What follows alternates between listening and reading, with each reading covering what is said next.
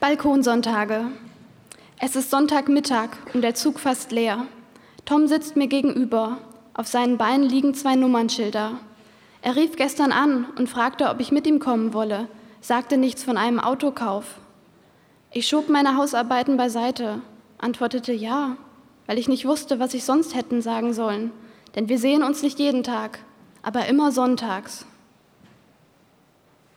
Sonntage mit Tom, das waren Stunden auf dem Balkon mit Bier und Erdbeerkuchen. Ich hatte eine Lichterkette um das Geländer gewickelt, damit wir länger draußen sitzen konnten. Wir taten es sowieso. Die Lichterkette blieb meistens aus. Stattdessen zündete ich ein Windlicht an. Er brachte Musik mit und sie war immer richtig. Sie passte zum Wetter, zu den Geräuschen der Oberstadt, zur Tageszeit, zur Farbe meiner lackierten Nägel und zu dem, was wir sagten und zu dem, worüber wir schwiegen. Ich lag auf der, Liebe, auf der Liege im Halbschatten in Shorts und Tanktop und pustete mir den Pony aus der Stirn. Tom saß in einem Klappstuhl, las ein Buch und blickte immer auf, wenn er mich pusten hörte. Er machte es nach, atmete zu Stirn aus und hob seinen zerzausten Pony kurz an. Seine Füße ruhten überkreuzt auf meiner Liege, ganz nah an meinen. Wir verglichen die Form unserer Zehen und manchmal berührten sie sich dabei. An solchen Tagen lachten wir viel. Tom legte einmal seine Hand auf meinen Arm. Wir verstummten. Ich sah ihn an und überlegte, meine Hand auf seine Hand zu legen, wollte spüren, wie warm sie ist. Der erhob seine Hand und stand auf, als ob es ein Versehen war oder eine Angewohnheit, die er von einer ehemaligen Freundin hatte. Er ging an das Geländer und ich stellte mich dazu. Wir beobachteten den Himmel und suchten Namen für das Blau. Mittelmeerblau, Lichtblau. Seitdem machten wir das öfter. Ich ging zur Liege zurück, schob mir die Sonnenbrille ins Gesicht, tat so, als ob ich meine Augen geschlossen hielte und über Blautöne nachdachte und beobachtete ihn, Tom, mit seinen blauen Augen und dem dunklen Bart. Freunde sprechen unsere Namen immer nacheinander aus. Nie fällt ein Name ohne den anderen. Tom und Sophie. Nie sitze ich ohne ihn auf dem Balkon. Einmal stand ich alleine vor dem Geländer und meine Mitbewohnerin fragte mich, wo Tom steckte, und ich ging ohne zu antworten in die Wohnung zurück. Ich sehe aus dem Zugfenster. Die Landschaft zieht an mir vorüber und sieht aus wie auf windigen Gemälden, als hätte das Grün der Bäume den Drang, aus seiner Kontur auszubrechen, zu verwischen und sich gemeinsam mit dem Himmel zu verfärben. Blaugrün, so sehen Toms Augen heute aus. Türkis. Sie glänzen nicht und er spricht wenig heute. Ich sage etwas, er antwortet und dann setzt sich die Stille zwischen unsere Lippen, als hätten wir nie etwas gesagt. In Wiesbaden steigen wir aus. Tom kennt den Weg und läuft an den schmalen Gehwegen voraus. Seine Hände stecken in den Taschen seiner karierten Shorts und sein Oberkörper dreht sich leicht nach rechts und links. Wem gehörte das Auto? frage ich nur, damit sich Tom umdreht. Er sieht über die Schulter zu mir zurück. Meinem Cousin, er hat sich ein neues gekauft. Die Wege werden wieder breiter und ich laufe neben ihm. Nach einer Weile bleiben wir vor einer langen Schottereinfahrt stehen. Willst du mit? fragt Tom. Ich warte hier, sage ich. Er läuft mit klappernden Nummernschildern in den Hof. Neben mir befindet sich ein unbebautes Grundstück mit Gräsern und Wildblumen. Ich betrete die Wiese, stelle mir vor, was für ein Haus hier stehen wird und wie es wäre, hier nach Hause zu kommen, hier, wo der Himmel etwas heller ist als auf unserem Balkon. Ich greife mit meiner Hand über den Kopf und will meinen Pferdeschwanz umfassen und über die Schulter werfen, wie ich es immer auf dem Balkon getan habe. Doch ich kann es nicht mehr. Meine Haare sind mittlerweile kürzer, ich kann sie nicht mehr zu einem Zopf binden. Manchmal vergesse ich das. Ich laufe über die Wiese und pflücke eine der vielen Margeriten. Ein schwarzer Peugeot fährt aus der Einfahrt, Tom hinter dem Steuer. Ich steige ein, es riecht nach dem hellgrünen Duftbaum und altem Zigarettenrauch, der verdeckt werden soll.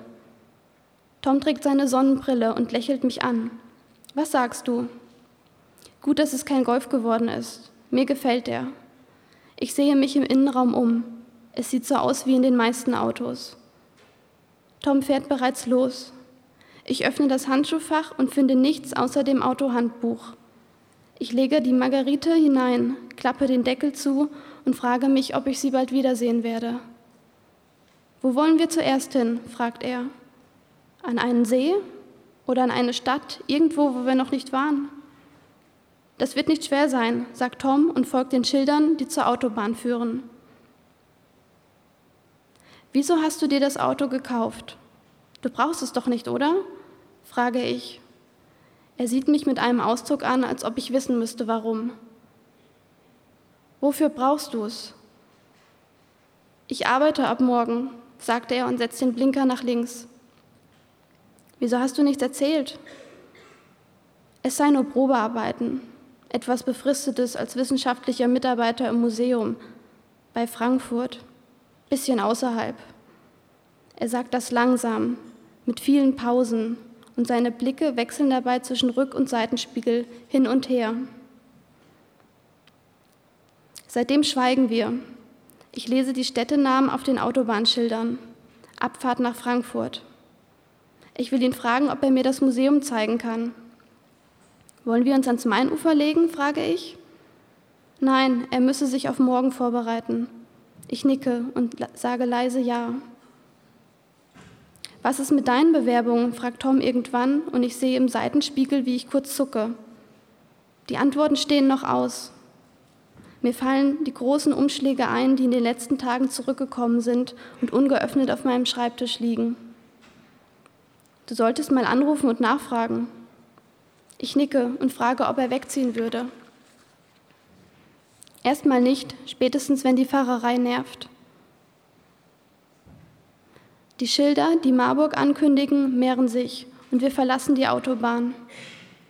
Tom hält an einer Ampel und zieht seine Sonnenbrille ab, sieht mich lange an mit seinen stahlblauen Augen und ohne ein Wort zu sprechen. Ich starre zurück in das kalte Blau und kann nicht wegsehen. Die Ampel schaltet in meinen Augenwinkeln auf grün und Tom sieht noch immer zu mir, als wolle er etwas sagen, doch wendet sich ab. Bis wir in Marburg ankommen, hören wir Radio und sprechen nicht viel. Der Moderator beteuert, es sei der letzte Sommertag, der 31. August. Die nächsten Tage brächten nur Regen. Was würdest du tun, wenn heute der letzte Sommertag wäre? frage ich. Das, was die meisten tun, ihn verschwenden, vorbeigehen lassen und sich später fragen, wo der Sommer geblieben ist.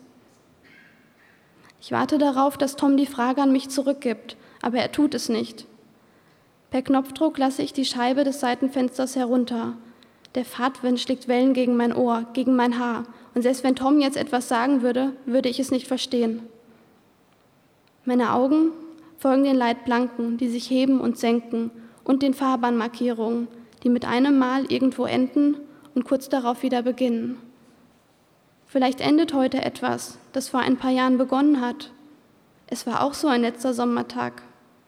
Heiß, etwas luftig, wenige Wolken, der Tag, an dem ich Tom kennenlernte. Wir belegten beide einen Rhetorikkurs während der Ferien und mussten einen Dialog vorlesen. Wir standen vor dem Pult des Dozenten.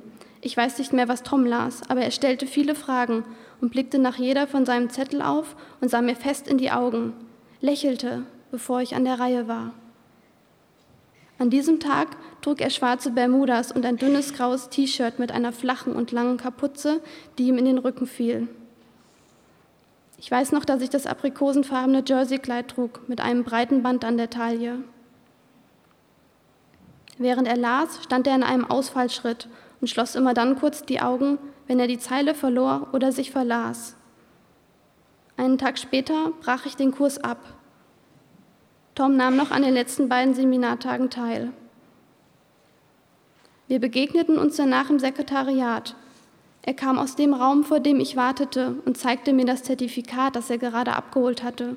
Mit Erfolg teilgenommen. Tom hält den Peugeot am Gehweg der Elisabethstraße an. Ich wünsche ihm viel Glück für morgen. Er sieht mich an und nimmt meine Hand. Seine Hand ist kalt von der Klimaanlage. irgendwie leicht, weich, nicht echt. So fühlt sie sich also an. Ich lasse los und schnalle mich ab. Mach's gut, Sophie, sagt Tom. Ich hänge meine Tasche um und nicke. Danke, dass du mitgekommen bist, sagt er, während ich aussteige.